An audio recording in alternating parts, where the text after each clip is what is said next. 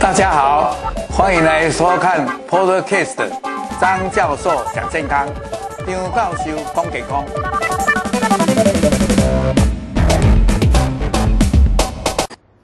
各位朋友，大家好。那今天，哎，我们要谈的是第二章四季病毒的第二章。这一章就比较简单。上一章我们是谈到说，整个，哎，这一次那个新冠病毒到底来龙去脉从。中国怎么开始的？那这个演变怎么样？那么这一章就是在谈说，那为什么这些病毒会来侵犯我们的人类？那这几几一百多年来，到底发生了哪些病毒？那这些病毒以后会不会再来？那我们这位作者马肯吉他就。诶，收集了很多的资料，所以这一期诶，我觉得很轻松，我们就慢慢的跟各位来谈一谈。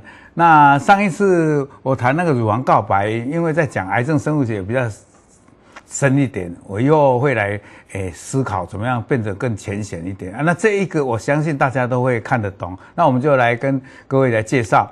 那我们今天就会谈到说，那传染病是不是我们人类的？最大的杀手，因为大家知道文明一进步以后，大家想的是这个，比如说，诶，心脏病啦、中风啦、高血压啦、糖尿病。照说这个传染病应该是要被销声匿迹，但是为什么它会卷土重来？就要跟各位探讨一下。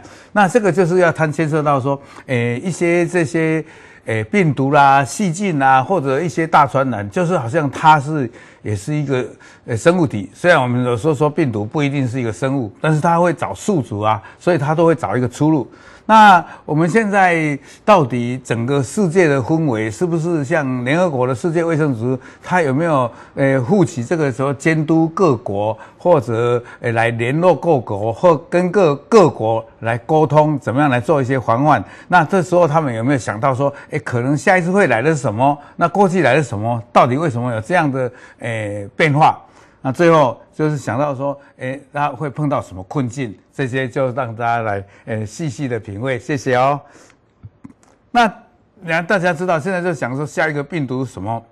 哎，从这一张 PowerPoint 大家知道，也有流感的病毒，也有伊波拉。那你看，如果在那个鸡的地方有禽流感，甚至也有叫猪流感，还有什么口蹄疫，还有狂牛症，还有我们二零零三年的呃所谓的 SARS。还有再来就是在二零一二年的中东的这个也是一个呼吸道的疾病，这些都是因同样新冠病毒，就还有诶二零零九的诶猪病毒，那再来就是我们讲的这个即使写二零二零是二零一九年的最后。那就是这一次的，这总共就是说很多很多啦。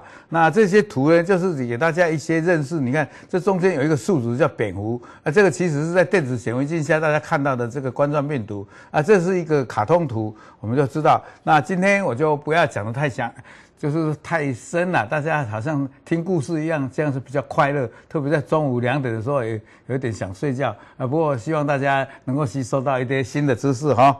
好，那我们看。叫什么叫做流行？诶，流行呢，其实诶有很多种，就是说在地方上的流行就叫做 endemic 啊。如果说流行的很大啊，整个比如说不只是在台北，整个台湾流行，那这样叫做 epidemic。那如果说一个国家、两个国家，甚至于诶我们全球啊几大洲里面，诶两大洲有流行的，这样叫做 pandemic。所以呢。联合国卫生组织，诶，后来就有定义这样一个叫做地方性的流行病，一个就是整体来讲的叫做流行病，一个叫做全球大流行。那全球大流行的原因为什么？这个大家就晓得了。你看过去，呃，这几十年来，诶。差不多三十四十年前，四十五十年前，差不多是四十亿的人口，现在将近到八十亿的人口，两倍啊！而且现在的人口不是这样，它是会集中在城市。那大家集小就小的，顾名思义，集中在城市里面，呃，就有很多的活动的场域，呃，游泳池、学校、运动场、健身房、电影院、餐厅，还有各式各样的比较聚会的地方，甚至于教会。那这些集中的时候呢，难免人跟人就接触。所以呢，这时候或者在吃的东西啊，这些就是会造成一些传染病的传染。还有呢，现在不是这样的，现在叫做地球村。诶，有时候有贸易的来往、经济的往来，加上呢，诶，有诶，大家去旅游，诶，有团体的旅游啊，有的是到很远的地方去旅游啊，都是一团一团。那旅游，你如果把一个病毒从这里就把你带到另外一个病毒，甚至会把蚊子都会带过去啊。所以就这样。还有呢，刚才讲的那个世界上哦。在早期的时候，事实上，就我的了解，其实到二零差不多一六，大家才警觉到是不是世界卫生要做这个件事。也就是说，比较以前比较宽松，就是没有一个监测的系统。那这些监测也是你的国家做你的，我的国家做我的，所以大家没有一个互通，没有一个标准。所以呢，也就是因为这样，没有订定一个共同防治诶病毒啦或者什么传染病的一些方法，所以这个造成会有说大流行。好，那我们就回过来头来看，诶，我们这位诶可以说是一个相当有名的传染病的学家，诶，叫做 Burnett。那这个 Burnett 其实他研究的这个传染病相当的有名，所以呢，他也曾经在诶。一九七二年的时候写过一本书，叫做《传染病的自然史》。其实他也在一九七二年的时候也得过了诺贝尔奖，可见他的这个诶学术上，还有他这个有关于在这个传染病，诶可以说对世界是有贡献的。那这个人他就讲了一句话，就是说啊。其实传染病呢、啊，诶，以前的什么天花、小儿麻痹啦，什么麻疹都被解决掉了。那其实是一个很被单调化。他的意思就是预告将来这个传染病啊不会再侵略我们了。那大家如果诶你们要诶选选毒，或者你将来有自信，也在这个诶医学方面或者在生物科学方面，你就不要选这个传染病这一方面的事情。所以他是说华为的。是不是他讲的话呢？他隔四年后，一九七二年隔四年就是一九七六嘛，就有退伍军人的症候群。然后呢，再隔四年就一九八零年呢，又有那个艾滋病，那个艾滋病才恐怖啊。那我等一下会跟各位讲，它是是一种因为大部分是诶这种所谓的人跟人的。不正常的接触，就是说有一些性的行为在传递，而且呢，当初是怎么样传的？其实也是从动物这样传过来的，是猴子啦，或者大猩猩。那等一下我会跟各位介绍。所以呢，这种东西啊，就是说没有料到说，哎，一阵子就一个。而且各位有没有晓得，一九八零年哦，现在是二零二一年，已经整整四十一年，这个也是在被要研究说这个疫苗怎么样。而且它这个因为是。同性恋的关系呢，他们的这个诶性的行为呢又比较奇怪，所以呢这个又造成那个流行很大，而且它这个一一侵犯就侵犯到人体的那个淋巴球的 T 细胞，就会造成一种免疫的缺失，所以很多人就因为这样死掉，好几千万就这样丧失生命，所以呢大家就很多人研究，那当然后来像我们的诶何大一诶那个博士何大一的院士，他研究了一个鸡尾酒法，当然是诶这个病是现在慢慢都诶可以治了。啊，但是呢，这个疫苗到现在还没有解决哈。好，这一个就是在跟各位再做一个很简单介绍。你看，在一九八零年，天花啊，世界卫生是说解已经是要宣布说说绝迹了，它已经根除了。还有麻疹呢，已经有疫苗哦。所以你看，我们小孩子打的，以前要打那个百日咳、呃破伤风、伤寒，哎麻疹。所以现在也没有看不到麻疹了。哎，小儿麻痹的疫苗也成功。还有呢，以前那个呃比较落后的地方，像非洲热带的地方，哦，很多疟疾。呃，现在疟疾就拿我们在第二次世界大战的前，还有到后一点点的时候。还有疟疾，但是在疟疾可以很多的很简单的药就把它扑灭了，所以也不是问题啊。当然呢，很多的像肺结核啦、炭疽病啦、肝肝麻疹、伤寒啦、梅毒，哎，这些呢现在都有很好的抗生素，所以在细菌方面也解决了。所以因为这样的话，科学家就会认为说传染病几乎灭绝了。但是不要自满，自满就是一个健康，对我们人类健康是一个好像一个警讯。是一个好像是一个笑话，是一个威胁。如果我们不去预防的话，它就会卷土重来，嘿，再扑向你来啊。好，那刚才讲到了一个就是这个，诶，人口增加，诶，城市的集中，啊，活动的增加。那即使医疗产业改变了，比如说，诶，这个疫苗以前是政府来做的，后来改成私人企业在做。那这些疫苗呢，一私人企业做了，然后因为它利润很少，所以很多人就不想做。而且我刚才讲过了，一九七二年我们这位 Burnett 就讲说啊，这个诶，这个传染病不会有了啊，所以呢，这种公共卫生的事情就就经费就变少了。呃，你看那个美国二零零二年的时候要十亿美金。到二零一九就减到六点七五，呃，当然有一个就是炭疽病的那个生物攻击，那时候政府有增加一点，但是很快又降低了。到二零零八年，我们知道金融危机，那时候工位的预算可以删得更惨。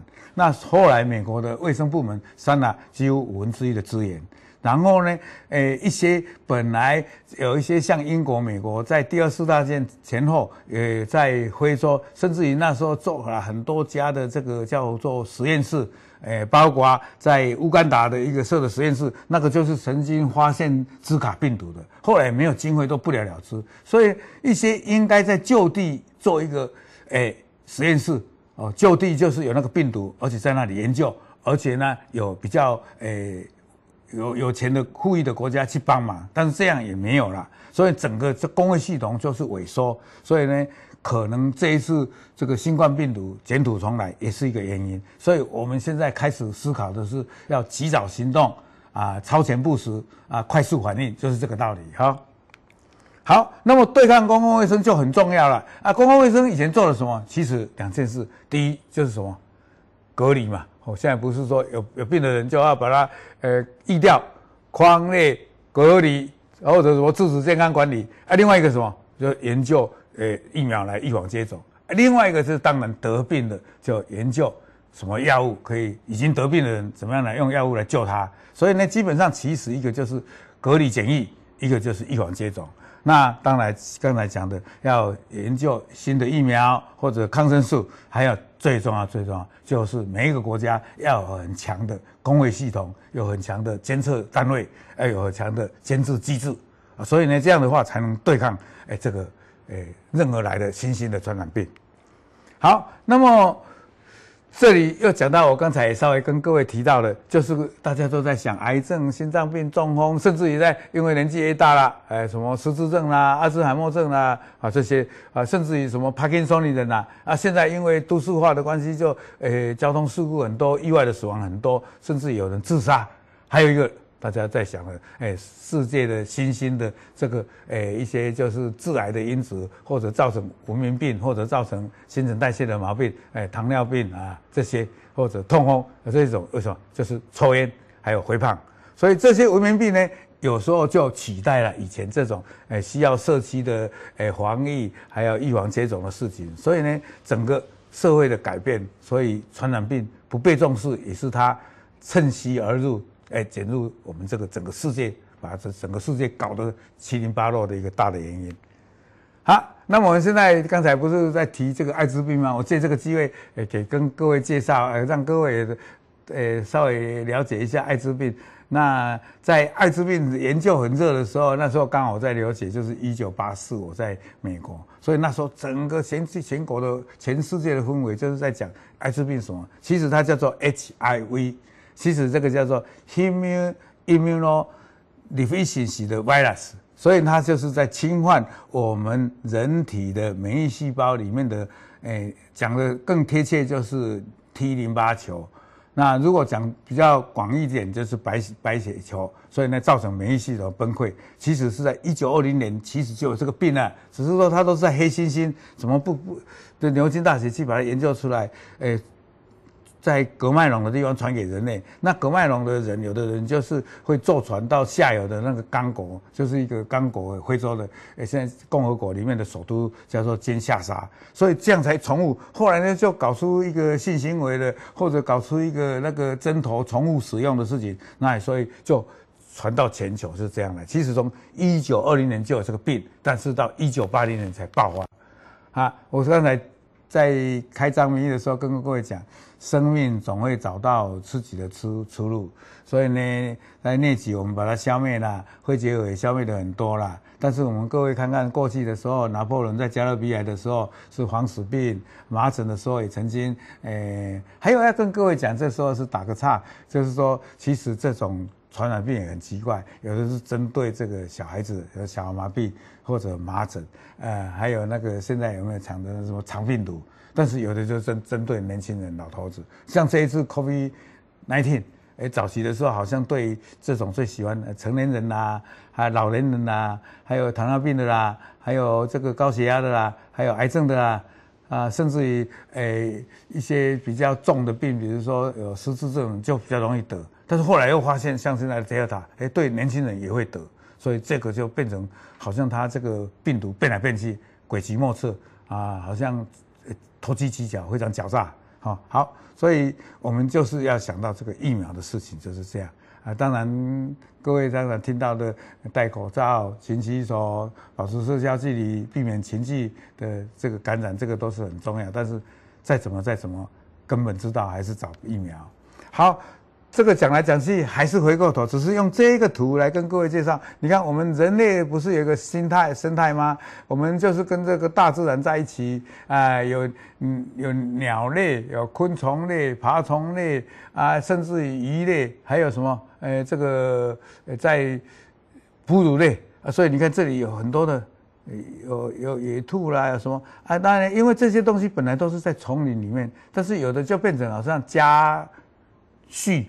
还有家禽，家畜就是牛、猪、羊哦，啊，家禽呢就变成鸡、鸭、鹅，所以呢，这时候这样互相穿插中间呢，因为自然的生态，我们经济刚才说全球化，贸易增加啊，经济的往来增多，还有诶、旅游的增多，还有大家现在都是做诶、很很多的这种耕种啊，或者像美国都是很大片的诶、小麦田，很大片的玉米田，很大片的这这个大豆。那所以呢，这时候就会侵犯到这个森林，所以去破坏森林。那人家本来森林里面的这些呃山老鼠啦、山猪啦、呃还有鹿啦，还有是什么什么里面的东西就被你弄了，它根本它就没有办法生存，甚至于绝种。所以呢，这些东西呢就会他身上可能带了他的病毒，带他的细菌。人家本来跟那些动物叫和平共存。但是他现在，你把这些动物把它搅集拿来，诶、猎食、捕食，还有把它来烹烹烹来出那个那些那些野野野野野味，那结果呢，煮的不熟，那些东西跑到你身上，而且它在变种在你的身上就搞出毛病。所以基本上传染病本来都是来自于动物，比如说牛瘟的病毒，就后来就变演变成麻麻疹。好像流行性感冒其实是从鸭，我都还没有晓得，我都只知道禽流感、猪猪流感，还没有想到说鸭子来。还有疟疾本来也是在鸟类，还有腮腺炎就是呃麻疹这个，呃呃这个是这辈也是从猪这样来，所以这个大家就知道这个自然的环境的互相这个好像接触，互相那个，如果你按那卖一个叮当啊，不要去扰它，它就不惹你，所以这个就是生态的改变就是这么麻烦。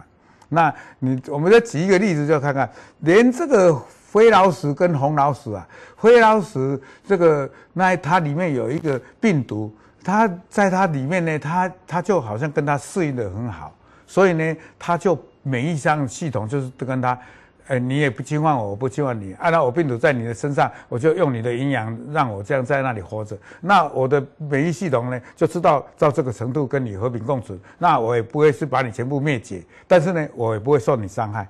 但是这种病毒如果传到这里，这个红色，你看这个是红色的，这个是灰色，传到这边来呢，结果呢，那个病毒就就就好像换环境了。它不能生存了，它就赶快在那里哇，啊，像瓦杰收窄，好像脚急，它就要七零八乱，它就要想去复制，所以呢，就把它的破坏免疫系统。所以呢，基本上其实到这里来，它虽然在这里脚急，但是它活不了，因为它这一只老鼠也死了，病毒也死了，所以变成说社会上或者这个整个地球上，就是因为有这个一个数值，还有一个环境。还有这个病原体这个三角关系，那这个三角关系最好就是要与病毒共存、和平共存。那这要怎么做到，也是一个我们要面对的问题。好，这个就是这个，如果万一跑到这边来，就会让这些红红红的这些松鼠死掉。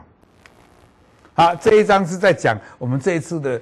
大部分大部分的这新冠病毒，其实在一九六零年就有了，但是都是很小的。但是到二零零三的这个 SARS 是大的，还有二零一二的中东的这个。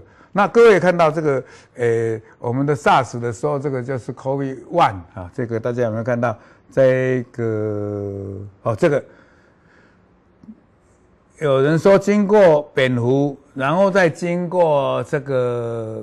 麝香或者果实里，然后传到人。那 MERS 呢是经过一种单峰的漏斗，所以呢，其实它有蝙蝠，有人都还讲说在有一个第二的中间数值。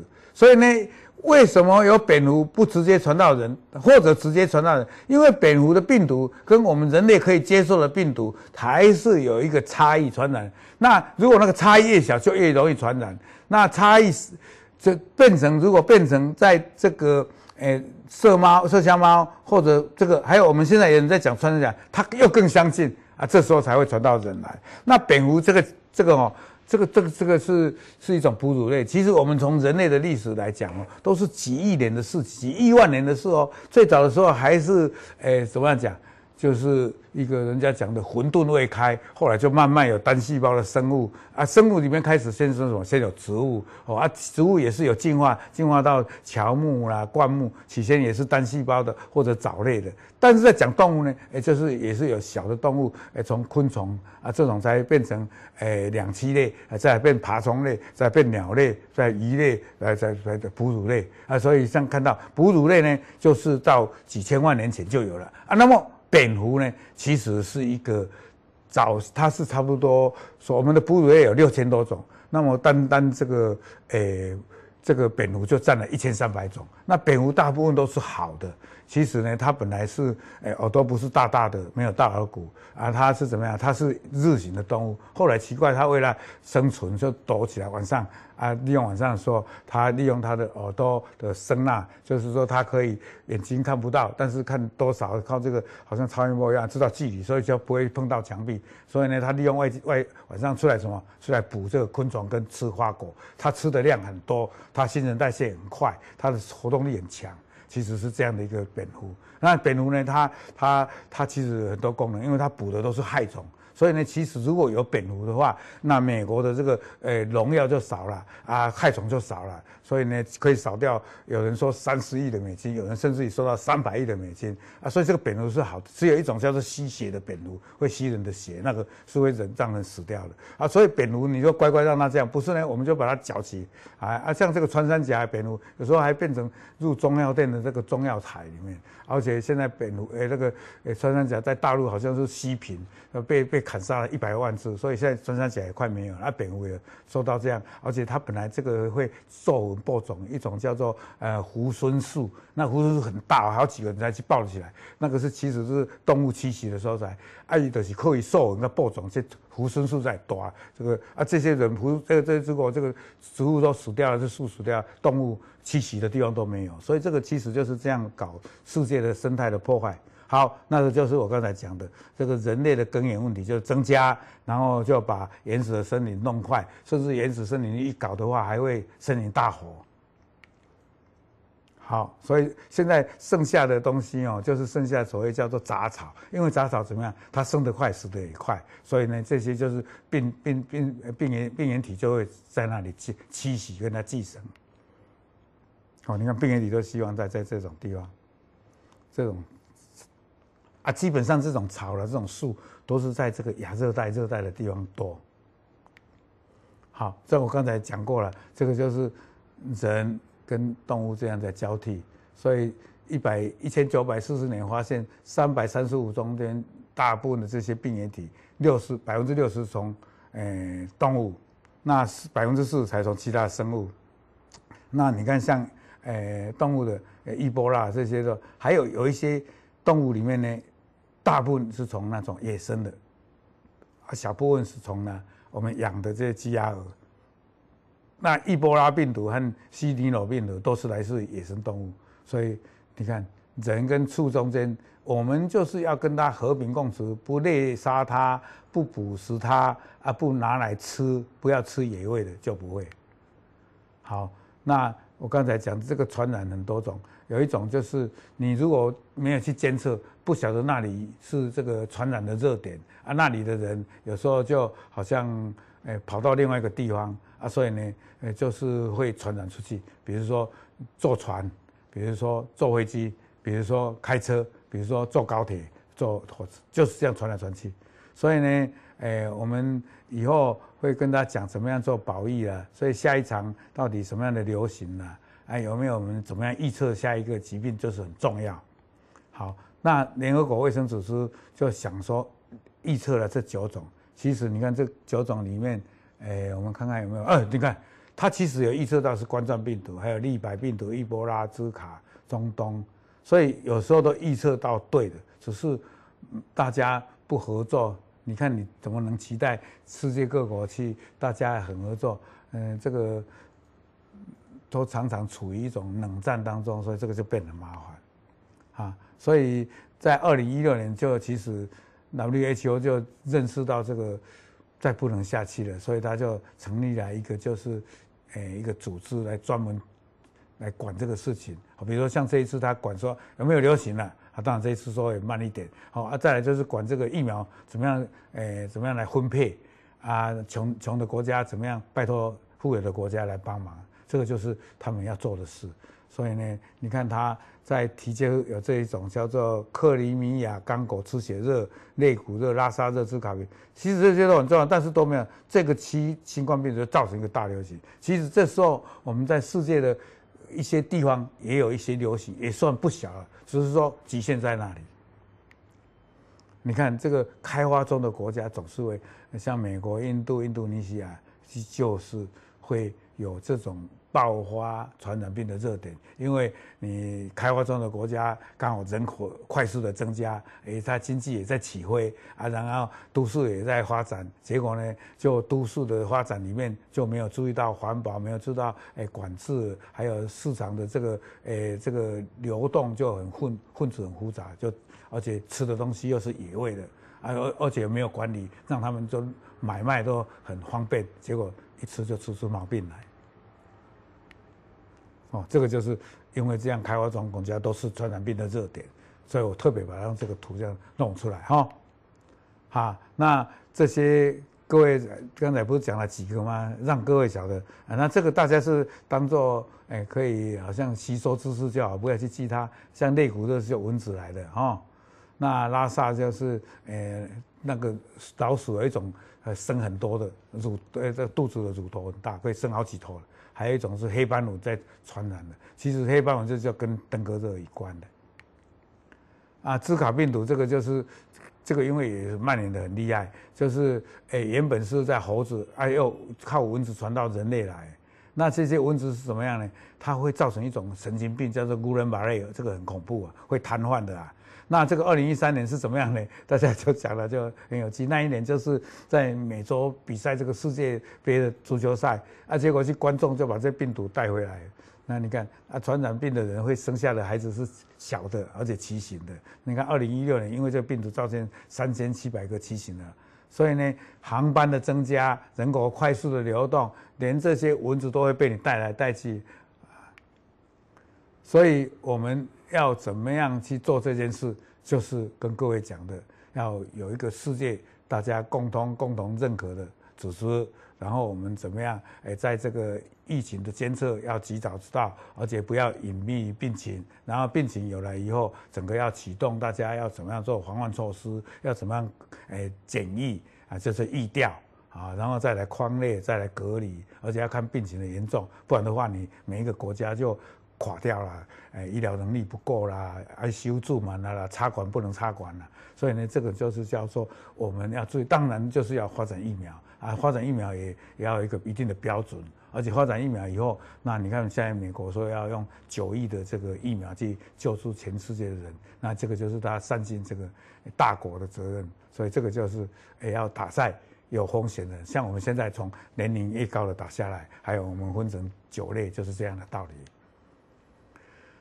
那这个是在利百病毒，那利百病毒就是也是我刚才跟你讲，也是呃蝙蝠的。那这个利百病毒就是这样这样怎么样？因为我刚才讲破坏森林，还有说森林大火还有这种声音现象，你就没有办法，因为极端气候、臭氧层、环境污染，然后在太平洋的这一岸，哎，就本来是有下雨的，现在变成旱灾，像东南亚，哎，应该下雨都没下雨，哎，像秘鲁是大沙漠，去下了大雨，然后就整个就淹水，后面旁边的两农田都死翘翘，所以这时候呢，就会变成怎么样呢？它，呃。这些蝙蝠啦，什么就出水果，然后就沾给饲料，然后就传出来了。所以，真正如果禽流感的时候，你看我们那常常有这个所谓鸡就一下扑杀几十万、几百万只，就是这样道理。因为你没有扑杀的话，它就还再一波就就全部让你就灭绝都可能。所以这种就很麻烦。那我们最怕的就是说怎么样的传染方法啊？有的是钉在你身上的，有的是飞沫，那更更恐怖的就叫做诶、这个诶、气溶胶，因为气溶胶它更小，更距离更远。那我们现在的新冠病毒大部分就是飞沫，就是在这个，所以我们现在为什么叫做有一点五公尺，就是一点五公尺大部分都掉在地上了，所以就比较安全一点。那。再说治疗的话，有一些就是用药，就是针对那一个病毒的诶抗原，我们做出单株抗体。那这个单株抗体只会对抗这个抗体，诶，这对抗这个病原，所以这样对其他的诶细胞就不会伤害。那这种是在利百病毒，这个因为比较深，我就不用大家去想，就大家知道哦，有一个病毒是利百病毒啊，它除了疫苗以外，它还可以，如果万一得病的话，还有这个单，这个都是研究出来的。哦，这个就是在一个病毒，哦，有没有看到？这个是病毒啊，这个是单株抗体，就把这个卡住，它这个抗原跟抗体结在一起，那这个病毒就会死掉。哦，有没有看到？哈、哦，哦，你看，哦，哦，这样，啊，这个是单株抗体。这个其实这一次的 COVID-19 后来也有发明了很多的单株抗体，甚至有对那个身体上会产生很多不好的这种所谓的细胞激素，就是细胞因子 cytokine 啊，像 IL-1、IL-6 或者 TNF。啊，我们现在也有一种药，就是对 IL-6 这个最最搞怪，它 IL 一多的话就细胞风暴，整个让整个肺脏都变白掉了，然后就呼吸衰竭，要插管，换氧不足。然后就死翘翘，所以现在有这个单株抗体，现在这我们国内都有，所以现在大概都可以控制下来了。所以呢，诶，这个我们的这个专案小组的召集人张尚成教授就提到了，其实我们现在的药，呃，呃，瑞德西韦以外，还有这个单株抗体，可以降低重症的死亡率。那伊波拉病毒我就不要再介绍，它是在几内亚、奈比瑞亚还有狮子山。那这个是什么？因为我是在研究咖啡的，我也在注意这个事。就是说，你山林，哎，你要种咖啡或种可可啊，不要把山林砍掉，你要利用原有的农田去做，不然你被被这被诶咖啡了什么取代了以后，你这个山林都弄掉了，这些病毒和蝙蝠都乱窜，然后就就就搞出很多病毒传染到人类。所以你看，各位，这这我是因为研究咖啡，特别跟人家讲，这些咖啡不要把森林砍掉来种这些咖啡可可啊。啊，这刚才跟各位讲到，世界卫生组织到二零一六年才大开始，那以前都反应很慢，被人家骂的要死，那二零一六年才搞搞定。传染病会不会再出现？一定会有，所以我们将来一定要。叫做知所预防、超前部署、快速反应啊，这样的话才可以在面对这个。所以我们要有一次失败的经验，累积我们的知识，累积我们的经验，才不会说面临下一次的下一波来又束手无策。这一点就变成很重要。所以要超前部署、快速反应，还有谨慎作为，这些就是我们要做的事情。好，谢谢大家。